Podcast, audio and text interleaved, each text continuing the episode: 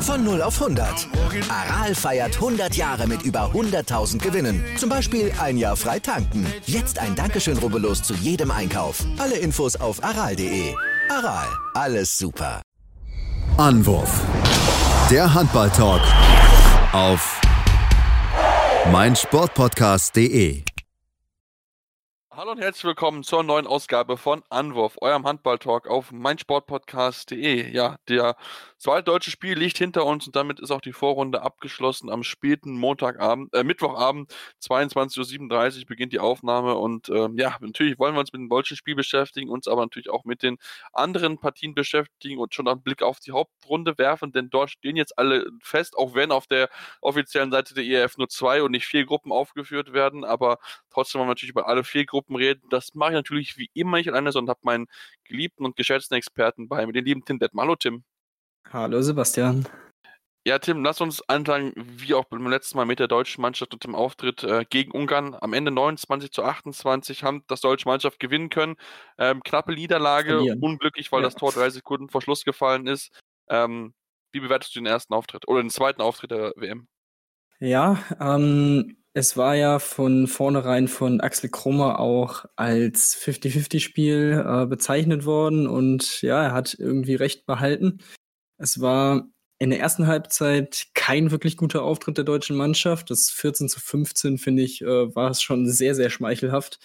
Also sowohl die Defensive war eigentlich nicht vorhanden im ersten Durchgang, als auch die Offensive mit einigen Problemen, Fehlwürfen. Ähm, ja, das war, das war auf jeden Fall nicht wirklich gut. Dann hat man sich so ein bisschen reingekämpft, so in den letzten Minuten der ersten Halbzeit. Äh, auch nochmal ein bisschen ja, Feuer reinbekommen, als äh, Yogi Bitter einen freien Tempo-Gegenstoß voll auf den Kopf bekommen hat. Ähm, ja, das hat so ein bisschen nochmal einen Anschub gegeben, so für die letzten, ich glaube, anderthalb Minuten waren es. Da konnte man sich dann nochmal rankämpfen. Und von da aus an war es wirklich so dieses Kampfspiel. Ähm, was man durchaus erwarten konnte, vor allem auch gegen diese ungarische Mannschaft. Und es ging hin und her. Die Ungarn waren immer, finde ich, einen Ticken besser, einen Ticken mehr drin. Ähm, so in den entscheidenden Szenen auch ein bisschen, vielleicht ein bisschen cleverer, aber ähm, ja, deswegen denke ich, alles in allem ist diese Niederlage äh, oder der andersrum der ungarische Sieg un nicht unverdient gewesen für die Ungarn. Und ähm, nichtsdestotrotz glaube ich trotzdem, dass die deutsche Mannschaft darauf durchaus aufbauen kann. Wir hatten es besprochen, ähm, es ist so die erste Standortbestimmung jetzt in diesem Turnier gewesen und ich denke, ähm, man kann ein bisschen was Positives rausziehen. Einiges äh, wurde offenbart, woran man äh, arbeiten muss. Aber ähm, ich sehe jetzt auf jeden Fall nicht schwarz für die Hauptrunde. So, so weit würde ich jetzt nicht gehen. Also, wie gesagt, es ist eigentlich alles in allem, ja, halt so ein knappes Spiel, da entscheidet so diese, das Quäntchen Glück und das war heute auch auf jeden Fall auf ungarischer Seite. Ja, das, das war es mit Sicherheit. Ähm, lass uns noch ein bisschen ins Detail gehen. Da gibt es mit Sicherheit äh, ja einiges zu besprechen. Ähm, lass uns mal mit der deutschen Abwehr anfangen und auch damit in Verbindung mit der Torhüterleistung. Ich habe geschaut, sechs Paraden haben wir insgesamt gehabt. Ähm, ja, es war sehr, sehr wenig, sowohl von Andy Wolf und auch natürlich, wie Peter, der dann zwar zwei Bälle kurz vor der Schluss gehalten hat, aber auch in der zweiten Halbzeit auch nicht mehr so viel zu fassen bekommen hat. Ähm, ja, einfach einen Tag zum Vergessen gehabt oder lag es auch einfach daran, dass sie einfach dann auch viele freie Würfe da mit dabei hatten, wo dann Leute einfach ja unbedingt aufs Tor werfen konnten, wo es dann für Tor natürlich immer schwieriger ist, als wenn dann ja, der ein bisschen Druck hat, ein bisschen mehr, ein äh, bisschen, reinkämpfen muss und nicht so frei durchkommen kann. Hm, sicherlich ein bisschen von beidem. Also äh, die Hilfe von, vom Block und von der Abwehr war ähm, über den Großteil des Spiels nicht wirklich da. Auch als man dann versucht hat, auf 5-1 umzustellen, hat es jetzt nicht wirklich so gut funktioniert wie zum Beispiel gegen Österreich ähm, in der EM-Qualifikation. Und von daher war es so ein bisschen von beidem. Also natürlich wäre es dann schön gewesen, wenn Torhüter auf dem Niveau von Bitter und Wolf dann noch ein, zwei Freie mehr weggenommen hätten, aber ähm, die Dinger sind nicht umsonst eigentlich hundertprozentig äh, im Tor und von daher glaube ich, sollte man ja die Schuld, wenn man es so formulieren will, eher der Abwehr geben. Denn das war, finde ich, äh, teilweise sehr passiv, vor allem, wie gesagt, in der ersten Hälfte. In der zweiten Hälfte kam so ein bisschen die Körpersprache, kam ein bisschen Aggressivität mit rein, aber ja, es hat dann am Ende wirklich nicht gereicht und vor allem dieses, das, das Anspiel an den Kreis, das hätte man einfach anders handeln müssen, ähm, weil irgendwann ist es aufgefallen, dass gefühlt jedes Mal, wenn Banidi am Ball war, gab es entweder Foul, Freiwurf, zwei Minuten oder eben ein Tor, acht von acht, äh, absolut der Spieler des Spiels. Und ähm, ja, da, da muss man auf jeden Fall irgendwie, ja, vielleicht andere Absprachen finden. Ähm, von daher, ich fand, sowohl Goller als auch Firnhaber sind nicht wirklich aufgefallen, was in so einem Spiel dann auch nicht unbedingt positiv ist. Ähm, die, dass der Innenblock da nicht irgendwie ja, so ein gewisses Zeichen gibt und sendet an den Rest der Mannschaft. Und deswegen, ja, ich glaube, da war so ein bisschen eher Hapert's im Innenblock. Und ja, das kann passieren, dadurch, dass er jung und neu zusammengewürfelt ist. Aber in so einem Spiel ist es dann natürlich echt tödlich. Auf jeden Fall.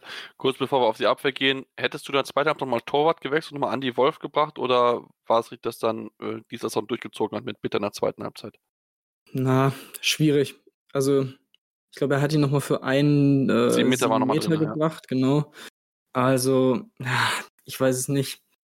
Ich glaube, ich glaube, also man hätte natürlich, ja, man hätte es durchaus probieren können. Also warum nicht? Also wie gesagt, so, so viel besser war Bitter jetzt nicht. Also zwei Paraden mhm. mehr äh, ist jetzt auch nicht wirklich viel mehr. Von daher, ja, wäre es sicherlich nochmal so ein Mittel gewesen. Vielleicht wäre nochmal mehr ein Ruck durch die Mannschaft gegangen, aber ja, ist ja jetzt natürlich auch ein bisschen, bisschen spekulativ, aber ich glaube, man hätte es durchaus mal versuchen können. Klar, also das denke ich auch. Also der Bitter hatte so in der zweiten Halbzeit so, so ein, zwei Dinger, wo er nah dran war, also fast Ball gehabt hätte, mit ein bisschen mehr Körperspannung hätte die auch halten können und auch einen besseren Tag macht er die definitiv weg.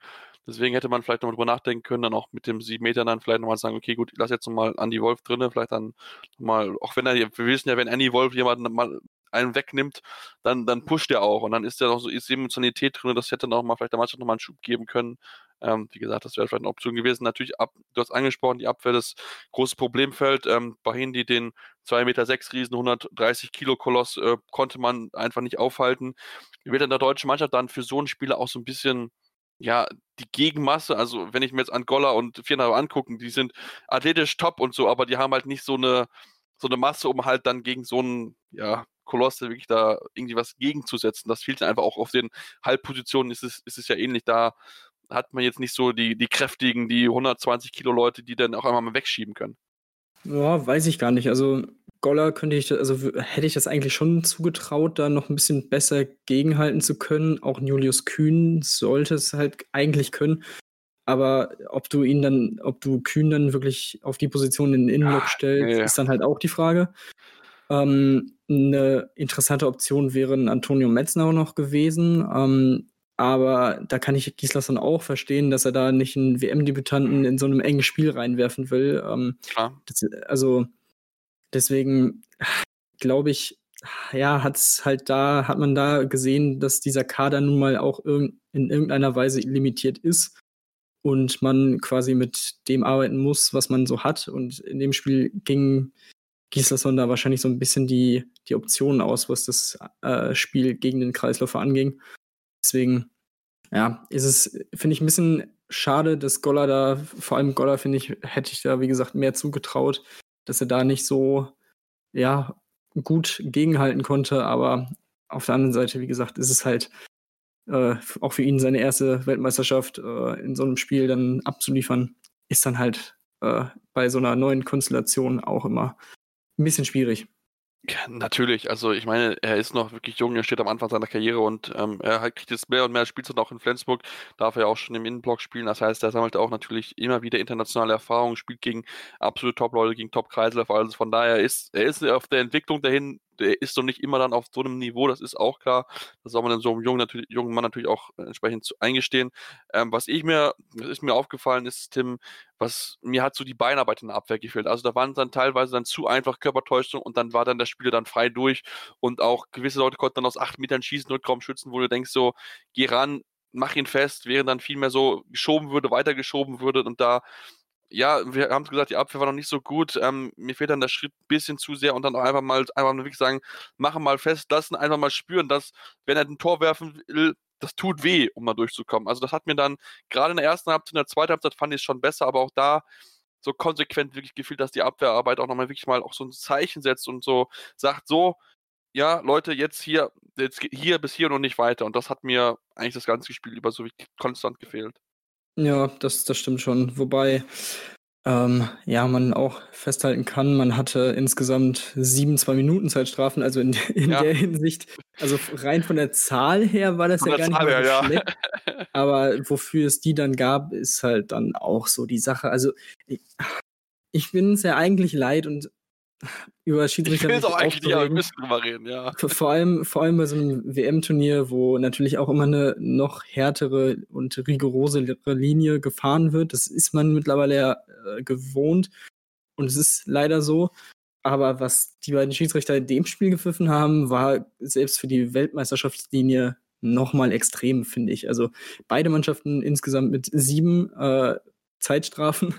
Und also ich habe mich auf beiden Seiten einige Male gefragt, so, ach Leute, muss das jetzt wirklich zwei Minuten geben? Also meinetwegen sieben Meter, ja, aber also das fand ich schon echt teilweise ein bisschen fragwürdig. Ich hatte auch echt in der ersten Halbzeit Angst, dass es am Ende äh, ja so ein bisschen knapp wird auf den Bänken. Also ähm, ich habe den Tweet gesehen, ja. Also das ist, äh, ich, ich verstehe es nicht. Aber na, irgendwie jedes, jedes Jahr dasselbe. Und das ist so ein, so ein Ding, da, da freut man sich dann doch schon auf den Februar, wenn die Clubwettbewerbe wieder losgehen und es wieder normal gepfiffen wird. Aber ja, keine Ahnung. Ich verstehe auch den Gedankengang des Weltverbandes da weiterhin einfach nicht. Nee, und zumal es ja auch so war, es gab in den ersten 15 Minuten ging das ruckzuck los. Dann hattest du irgendwie so eine halbe Stunde gefühlt irgendwie nur fast gar keine, vielleicht mal so eins, nur eine vereinzelte irgendwie.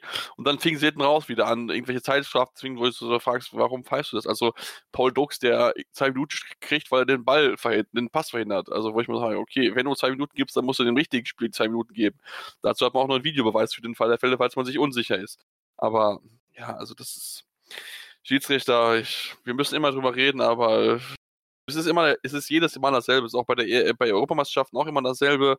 Ähm, gerade jetzt auch bei der bei der äh, Champions League Final vor vor zwei drei Wochen, wo du auch mhm. gedacht hast, was pfeifen die da eigentlich? Also ähm, es beleidigt uns weiterhin. Das ist irgendwie kurios, warum es dann immer bei so ja, Events, wo es auch gerade natürlich dann um mediale Öffentlichkeit geht, dann solche kleinlichen Linien gibt und ähm, wo du dir fragst, ja, warum hat der Schiedsrichter eigentlich eine gelbe Karte eingepackt, nur um ihn dann in der 50. Minute gegen die Bank der Ungarn zu geben oder wie. Also, ähm, ja, das, das kann, ich, kann ich nicht verstehen, möchte jetzt aber nicht mehr darüber reden, Tim, sondern uns jetzt mit dem deutschen Angriff beschäftigen.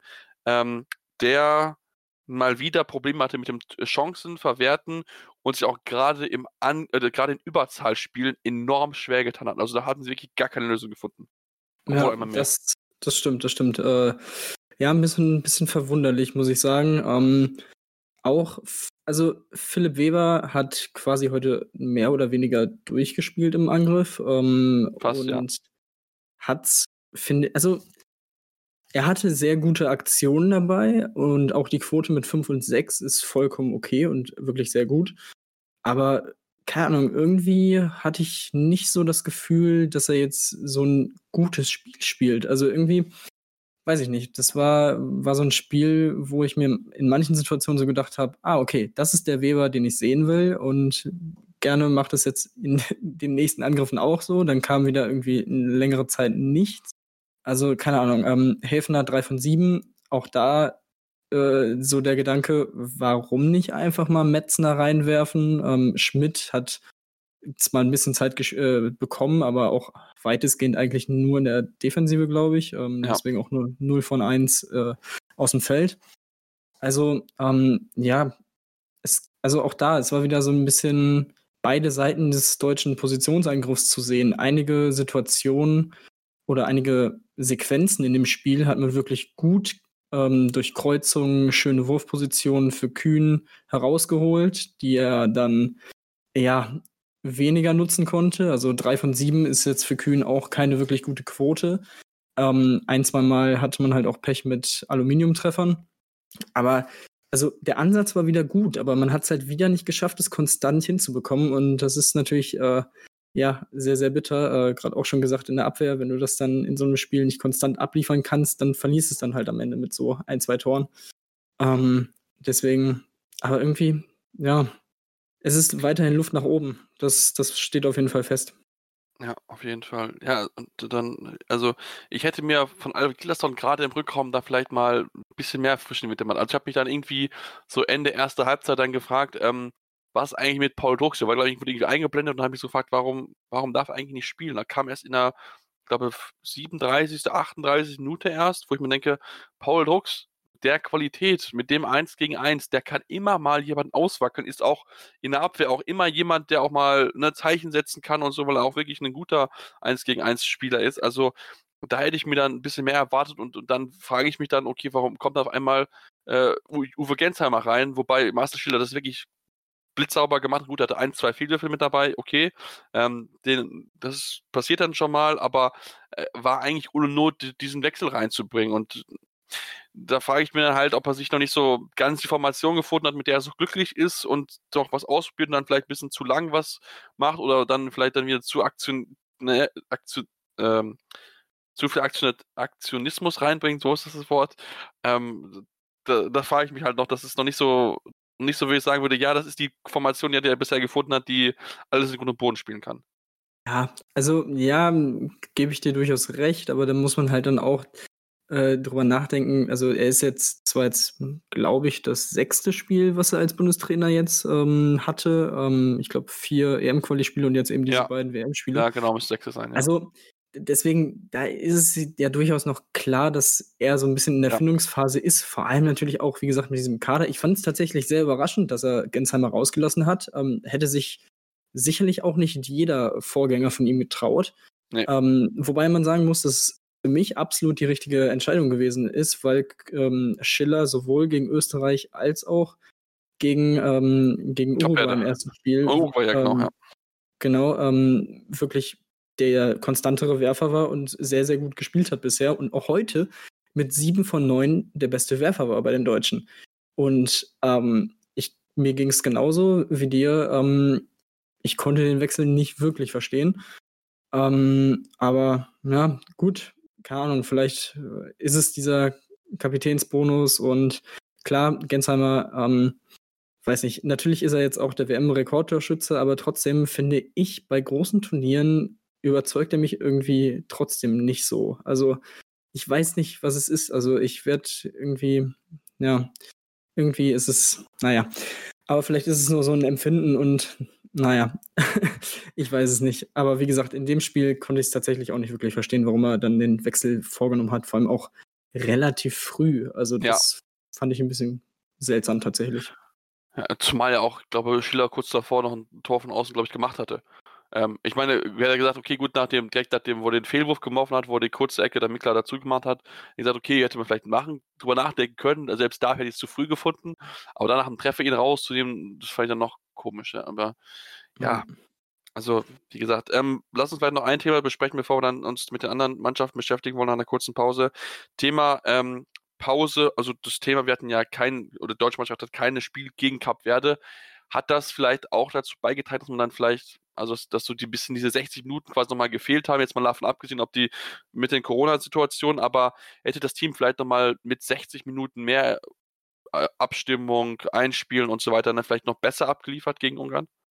Hundertprozentig. Also ich bin definitiv der Meinung, dass, dass, äh, dass die Absage des Spiels, also, also man hätte natürlich sehr gerne diese Chance genutzt, um sich weiter einzuspielen unter Wettkampfbedingungen. Das ist ja. immer noch was anderes als ähm, das, was dann getan wurde. Also man hat ja, oder man ko äh, konnte heraushören, dass man ja diese, dieses Spiel quasi simuliert hat im Training, in der Trainingseinheit äh, am Sonntag, aber das ist natürlich was komplett anderes und ähm, jeder weiß es, ein Trainingsspiel im äh, ja, ein Trainingsspiel ist was komplett anderes, selbst wenn du sagst, keine Ahnung, äh, stellt euch vor, ihr liegt jetzt mit zwei Toren hinten und es sind noch drei Minuten zu spielen, was man als Trainer ja ganz gerne auch mal macht es ist was komplett anderes und ähm, vor allem für diesen, für diese Truppe, die so noch nie zusammengespielt hat, äh, mit dem neuen Trainer, wäre das Spiel definitiv hilfreich gewesen.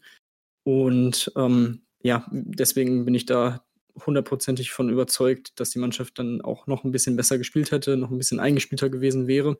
Aber ja, mit der Situation musste man halt umgehen. Und wie gesagt, vor dem Hintergrund finde ich, kann man mit einem Tor gegen Ungarn durchaus verlieren und äh, ja po trotzdem positiv in die Hauptrunde und auf die Hauptrunde blicken.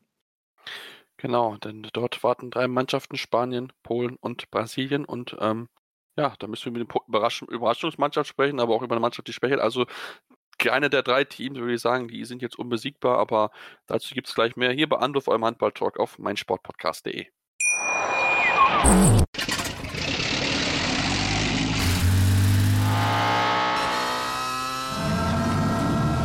Von 0 auf 100. Aral feiert 100 Jahre mit über 100.000 Gewinnen. Zum Beispiel ein Jahr frei tanken. Jetzt ein Dankeschön, rubbellos zu jedem Einkauf. Alle Infos auf aral.de. Aral, alles super.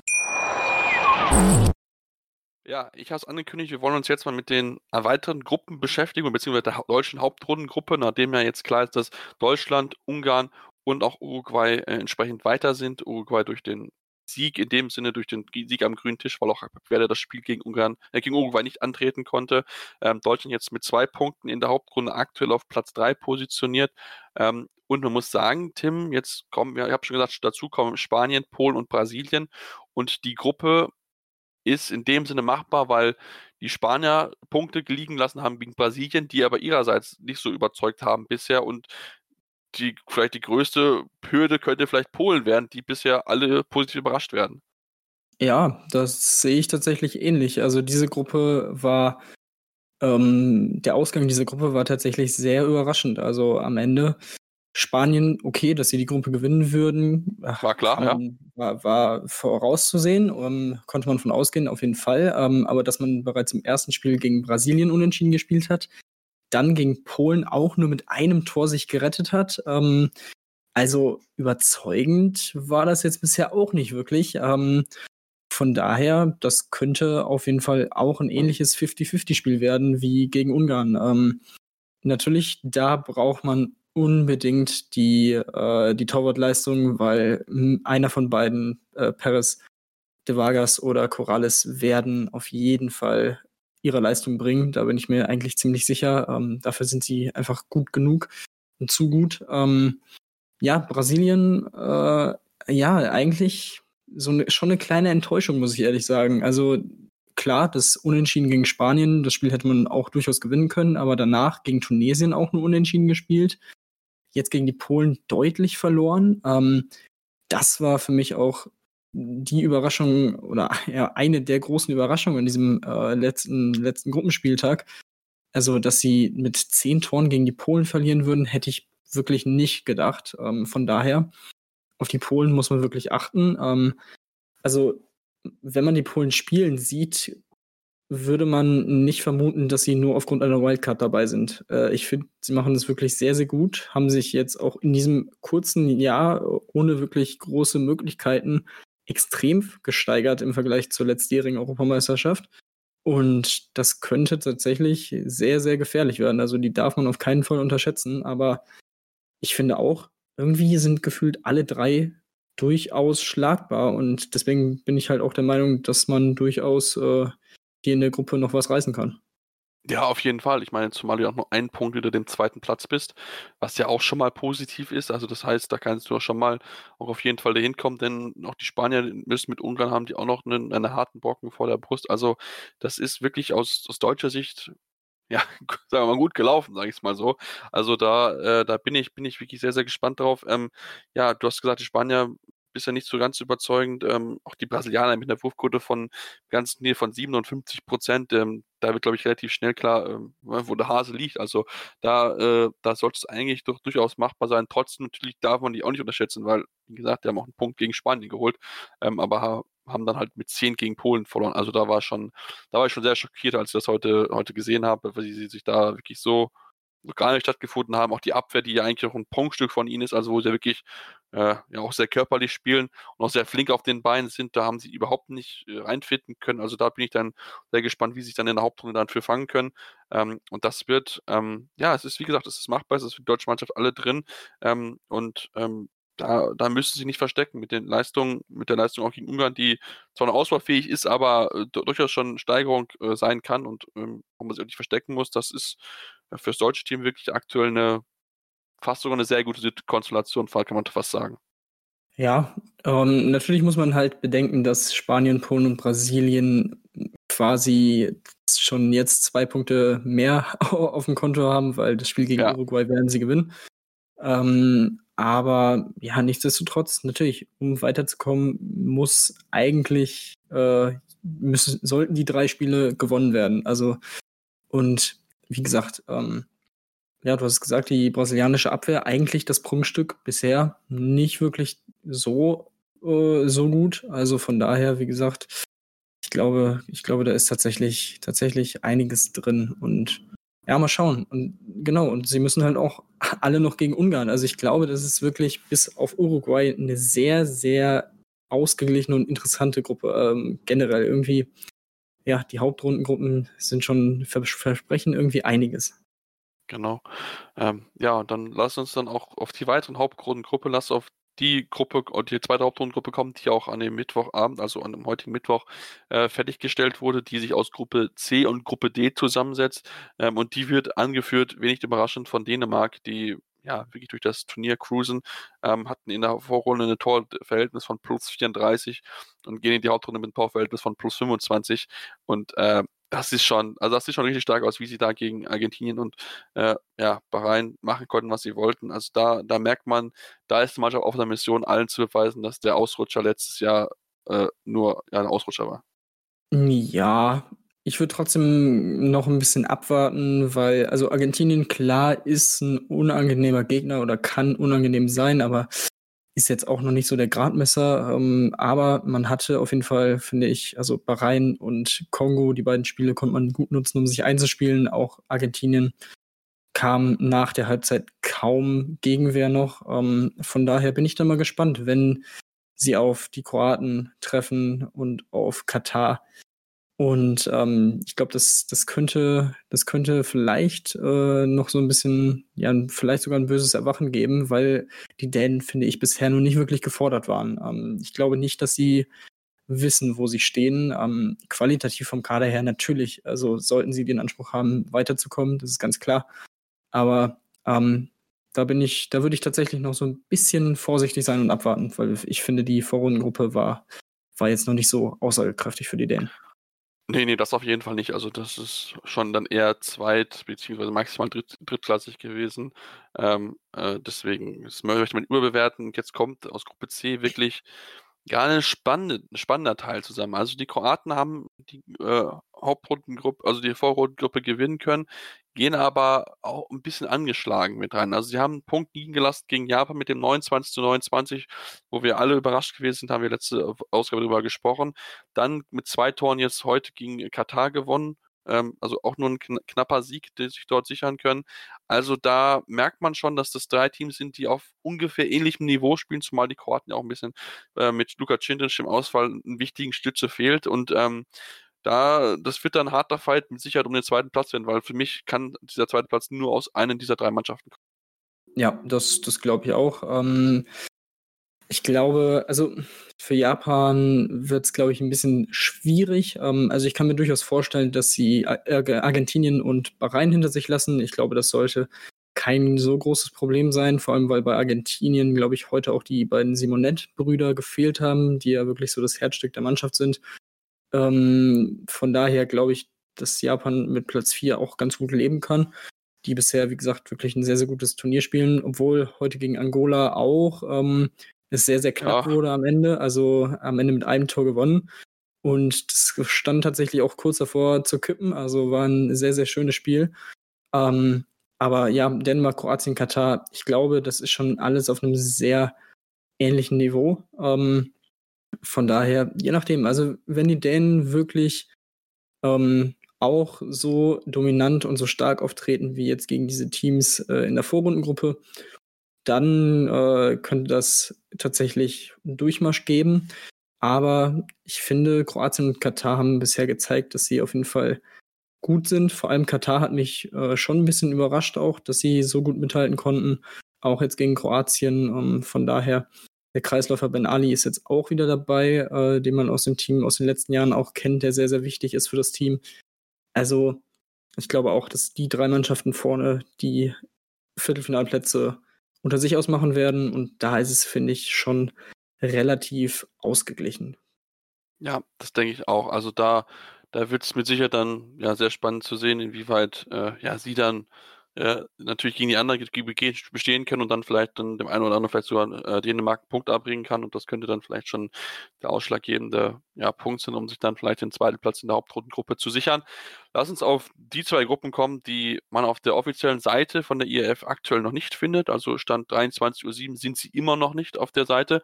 Deswegen äh, ja, müssen wir uns anderen Seiten bedienen, um dort entsprechend natürlich zu gucken, wie es dann genau aussieht. Und ähm, lass uns mit der Gruppe E anfangen, die wir als eine der wirklich spannendsten Gruppen ausgemacht haben, ähm, wo sich am Ende äh, Frankreich, Norwegen und die von der Couch gestarteten Schweizer diesen Plätze sichern haben können, nachdem wir schon gemerkt haben, dass die Österreicher ähm, ja nicht mithalten konnten, hat es für sie auch nicht gereicht. Ähm, Überraschend natürlich aber auch, Tim, dass die Franzosen, wir hatten es ja schon erwähnt, diesen ja als erster weitergehen, weil sie halt gegen Norwegen gewonnen haben. Ähm, zwar nicht immer überragend, auch die Norweger aber nicht. Das spricht natürlich dafür, dass Deutschland ähm, und dass es in der Gruppe noch spannend werden könnte, weil, wie gesagt, diese beiden eigentlichen Favoriten vielleicht oder zumindest äh, ja, Top-Kandidaten auf die, auf die Viertel, auf das Viertelfinalspiele ähm, schon nicht immer überzeugen konnten. Ja, das, da, da gebe ich auf jeden Fall recht. Ähm, eine unfassbar interessante Gruppe gewesen, vor allem die Schweizer. Also, ähm, was die hier abliefern, du hast es gesagt, ja. wirklich gefühlt am Tag, an dem das Turnier begann, von der Couch nach Ägypten und direkt im ersten Spiel Österreich besiegt. Auch gegen Norwegen kein schlechtes Spiel gemacht, aber am Ende ähm, mit sechs Toren verloren. Und gegen Frankreich wäre halt auch fast ein Punkt drin gewesen. Andi Schmid mit zehn Toren äh, am Ende 24 zu 25 verloren. Also das war auch sehr, sehr knapp. Ähm, die Norweger scheinen sich zumindest ein bisschen gefangen zu haben, ähm, mit wirklich äh, relativ komfortablen Sieg gegen die Schweizer und auch mit einem deutlichen Sieg gegen Österreich. Aber ähm, für mich weiterhin zu abhängig von Sargosen. Also Sargosen hat bisher in, im Schnitt zehn Tore pro Spiel gemacht. Also er steht jetzt bei 30 Toren nach äh, nach drei Spielen und das ist schon äh, ziemlich ordentlich. Also er hat ein Drittel der Tore der Norweger gemacht. Ähm, das ist schon eine ordentliche Quote und zeigt, glaube ich, wie abhängig sie von ihm sind im Moment noch. Ähm, das könnte, wie gesagt, finde ich, äh, dem der Mannschaft am Ende wehtun. Ähm, ja, Frankreich sehr überraschend. Äh, wie gesagt, das Spiel gegen Norwegen auch am Ende wirklich seriös, komfortabel zu Ende gespielt. Gegen Österreich keine Probleme gehabt, aber dann halt auch eben dieses Spiel gegen die Schweiz, wo es knapp war. Ähm, zudem ist der Torwart äh, Wesley Paudin äh, mit einer Knieverletzung jetzt raus, ähm, musste abreisen, der im ersten Spiel ja den Sieg gesichert hat ähm, mit seiner überragenden Quote. Da muss man dann jetzt auch erstmal abwarten, ob Gerard äh, ja, seine Leistung konstant abliefern kann. Das könnte, glaube ich, echt äh, ja, kritisch werden für die Franzosen, falls er eben die Leistung nicht bringen kann. Aber ansonsten ähm, finde ich generell diese Hauptrundengruppe die mit Abstand interessanteste irgendwie. Ja, auf jeden Fall. Und das liegt nicht nur an den drei genannten Teams, die wir schon erwähnt haben, sondern natürlich auch an den weiteren drei, die noch mehr dazukommen. Ähm, jetzt vielleicht mal Algerien außen vor gelassen, die ja wahrscheinlich der Punktelieferant sein werden für die Parallelgruppe. Ähm, mit Portugal und Island sind aber trotzdem zwei Teams mit dabei, die auch gerade Portugal bewiesen haben, dass sie gegen die Top-Mannschaft mithalten können. Ich denke, die Franzosen, die können davon Lied singen, wie gegen äh, sich schwer getan haben. Und auch die Isländer haben bewiesen, dass sie gegen Portugal gut mithalten konnten und haben auch ansonsten ihre Spiele gegen Marokko und Algerien klar gewinnen können. Also ähm, das spricht dafür, dass das ähm, und dass die zwei für die anderen Teams sehr unangenehm werden können.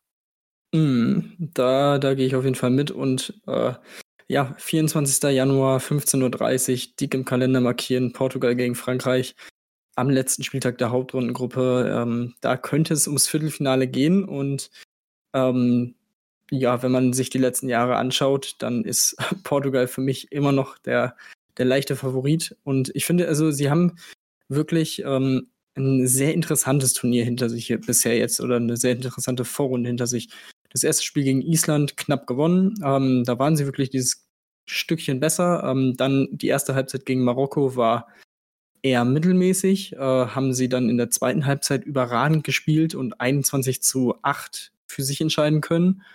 Gegen Algerien dann wieder ohne Probleme durchmarschiert, von vorne bis hinten, wirklich überragend gespielt. Also ich glaube, die Portugiesen könnten wirklich äh, das Viertelfinale erreichen und auch gegen vom, also vom, vom, vom Namen her vermeintlich stärkere Gegner wie Frankreich und Norwegen echt für Furore sorgen. Und also mich würde es nicht wundern, wenn sie hier vielleicht sogar am Ende mit 10 zu 0 Punkten durchgehen. Also alle drei Spiele gewinnen. Ähm, das, das würde mich nicht wundern. Ähm, Ob so passiert, ist die andere Sache. Aber irgendwie glaube ich, glaube ich an die, an die Portugiesen. Und ich glaube, die, die sind bereit, hier ordentlich voranzukommen. Ah, das ist auf jeden Fall schon mal eine Ansage, Tim. Das, das muss ich, glaube ich, hier mal so erwähnen. Also, dass sie mit 10 zu 0 Punkten durchgehen. Also, wenn sie das, wenn sie das machen, äh, also, Tim, dann ziehe ich meinen imaginären Hut und äh, die nächsten Kaltgetränke auf mich, das hast du dir sicher, aber äh, ob es wirklich passieren wird, ich bin sehr gespannt. Wir werden es ja schon direkt am Donnerstag sehen, also wenn ihr unsere Aufnahme hört, ganz anmarkieren, 18 Uhr, Sport Deutschland TV, ich weiß nicht, ob es vielleicht Eurosport überträgt, Portugal gegen Norwegen, das wird schon mal, da werden wir schon mal äh, sehen, ob die Portugiesen dann noch gegen Norwegen bestehen können und ob dann Norwegen auch unabhängig von Sargosen, der überragend spielt und fast ein Drittel der Tore der Norweger bisher geworfen hat, da auch jemand gibt, der da mithalten kann und der das dann spannend macht. Also da bin ich wirklich schon sehr, sehr gespannt auf diese, diese Partie. Das ist äh, ganz, ganz dick auf jeden Fall äh, anmarkiert. Dann lass uns zur vierten Hauptrundengruppe kommen, ähm, die angeführt wird von, wer hat es nicht anders gedacht, den Schweden. Ähm, ja, mein, mein, mein Tipp fürs Viertelfinale, ich hatte es erwähnt. Ähm, deswegen, äh, ja, die, die, Schweden gewonnen durch, also durch ihren Sieg gegen Ägypten mit dem knappen 24 zu 23, führen sie die Gruppe an. Aber auch die finde ich, ich finde die irgendwie ziemlich interessant, weil da so viele so, so Außennamen mit, wir hatten es ja schon in der Forschung gesagt haben, gut, ja, das ist irgendwie so kein großer Name mit dabei, da kann alles passieren. Und da ist auch vielleicht die größte Überraschung des Turniers mit dabei, mit dem Team des russischen Handballverbandes. Das heißt, sie, wir wissen alles, dass Russland ist und die bisher wirklich in der Gruppe, also hätte ich nicht gedacht, dass die das gewinnen können. Ne, hätte ich auch nicht gedacht. Ähm, ähnlich wie Polen, äh, auch nur aufgrund einer Wildcard dabei, weil eben die letzte Europameisterschaft nicht wirklich gut war. Aber sie kommen hier mit 3 zu 1 Punkten in die Hauptrunde, konnten wirklich überzeugen. Und ähm, vor allem der Sechs-Tore-Sieg gegen Slowenien, den fand ich wirklich oh, sehr, ja. sehr überraschend und sehr überragend. Also ganz, ganz stark. Das muss man hervorheben aus der Vorrundengruppe. Haben sie auch gewonnen. Also auch das hätte ich bei Leibe nicht gedacht, dass sie hier mit 5 zu 1 Punkten die Vorrundengruppe gewinnen. Also das ist schon echt ähm, sehr, sehr gut, was sie da gemacht haben. Und ja, von daher Slowenien und Weißrussland, ja, bin ich, bin ich tatsächlich auch noch nicht so ganz schlau geworden. Also klar, Slowenien hatte dieses deutliche Ding gegen Südkorea dabei. Ähm, auch gegen Weißrussland haben sie dann gut gespielt und gewonnen, äh, knapp mit vier Toren. Aber ähm, eben auch diese Niederlage gegen die russische Mannschaft und das könnten vor allem, finde ich, so dieses Duell Slowenien gegen Ägypten, das wird, denke ich mal, entscheidend sein, um, uh, ja, um da vorne noch reinzukommen. Und also, ja, ich, äh, die ist auch sehr, sehr offen. Das ist tatsächlich sehr offen. Ich könnte mir da auch einiges vorstellen, weil ähm, dass Ägypten zum Beispiel auch gegen Schweden verliert, du hast es gesagt, ähm, fand ich auch überraschend, vor allem weil die Ägypter, finde ich, in den ersten beiden Spielen einfach durchmarschiert sind äh, gegen Chile und gegen vor allem gegen Nordmazedonien mit 19 Tonnen gewonnen. Also das hätte ich wirklich nicht gedacht und ähm, puh, also bei der Gruppe bin ich tatsächlich nur so ein bisschen, bisschen ratlos, wer da am Ende die ersten beiden Plätze belegt. Ich glaube, das könnte tatsächlich noch jeder werden, vielleicht abgesehen von Nordmazedonien. Ähm, ja, das wollte ich gerade erwähnen. also, die haben mich richtig ja. abschießen lassen bisher. Also, das war ja, echt ja. schwach. Aber, aber selbst, selbst Weißrussland, finde ich, könnte, wenn sie äh, ja das Potenzial, was ihnen vor dem Turnier zugesprochen wurde, ähm, komplett ausschöpfen, könnten die vielleicht auch nochmal irgendwie da vorne reinschnuppern. Aber das ist natürlich ein weiter Weg für sie ja. mit nur einem Punkt jetzt. Aber ähm, ja, irgendwie äh, glaube ich, dass es, dass, da kann auch einiges passieren.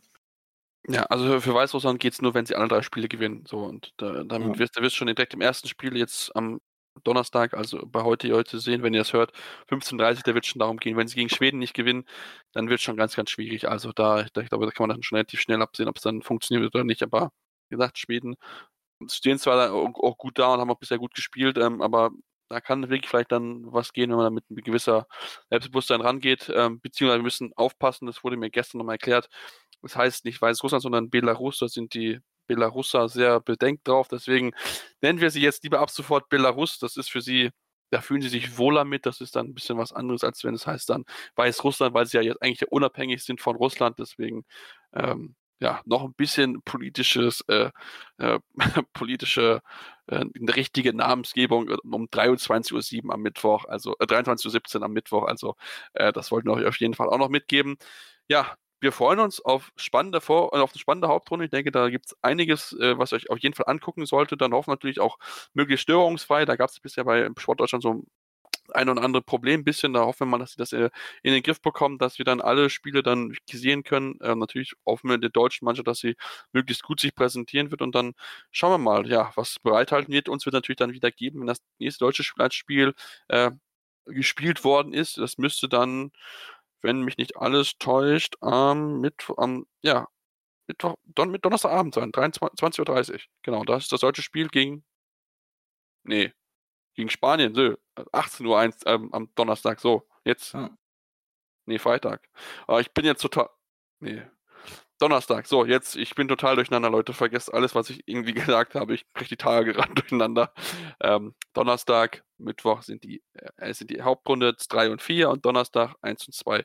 Jetzt nochmal ganz richtig. Ähm, Genau, ist schon spät, äh, deswegen wollen wir uns jetzt verabschieden. Lasst uns gerne Rezension da bei iTunes, äh, fünf Sterne natürlich am liebsten, aber auch gerne Feedback von eurerseits. Was möchtet ihr gerne hören? Worüber sollen wir reden? Wir sind da offen für jegliche Art von Feedback. Natürlich dürft ihr mit uns auch in Kontakt treten uns und auch gerne mal ein Follow da lassen bei Twitter. Tim ist mit äh, seinem Handle at äh, tim-detman23 ähm, zu finden. Bei mir ist es seppmaster56 und da geht es natürlich auch die Tage über, nur über Handball natürlich, ist ja ganz, ganz klar. Da geht es äh, darum, die Spiele zu begleiten dann schauen wir dann mal, was ja, die kommenden Spiele noch für uns bereithalten werden und wer dann am Ende sich in den Hauptrunden durchsetzen wird. Ihr werdet hier hören bei Anruf Eumann Balltalk auf meinsportpodcast.de.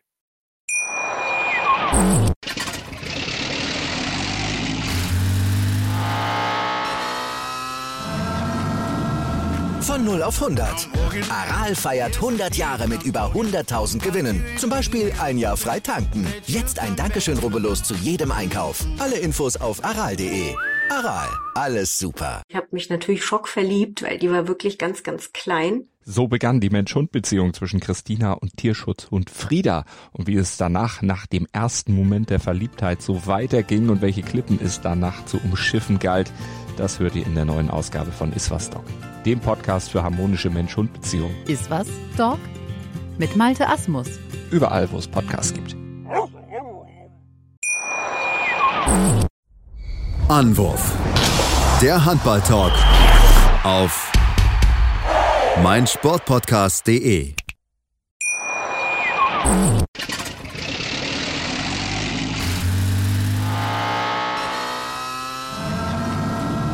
Von 0 auf 100.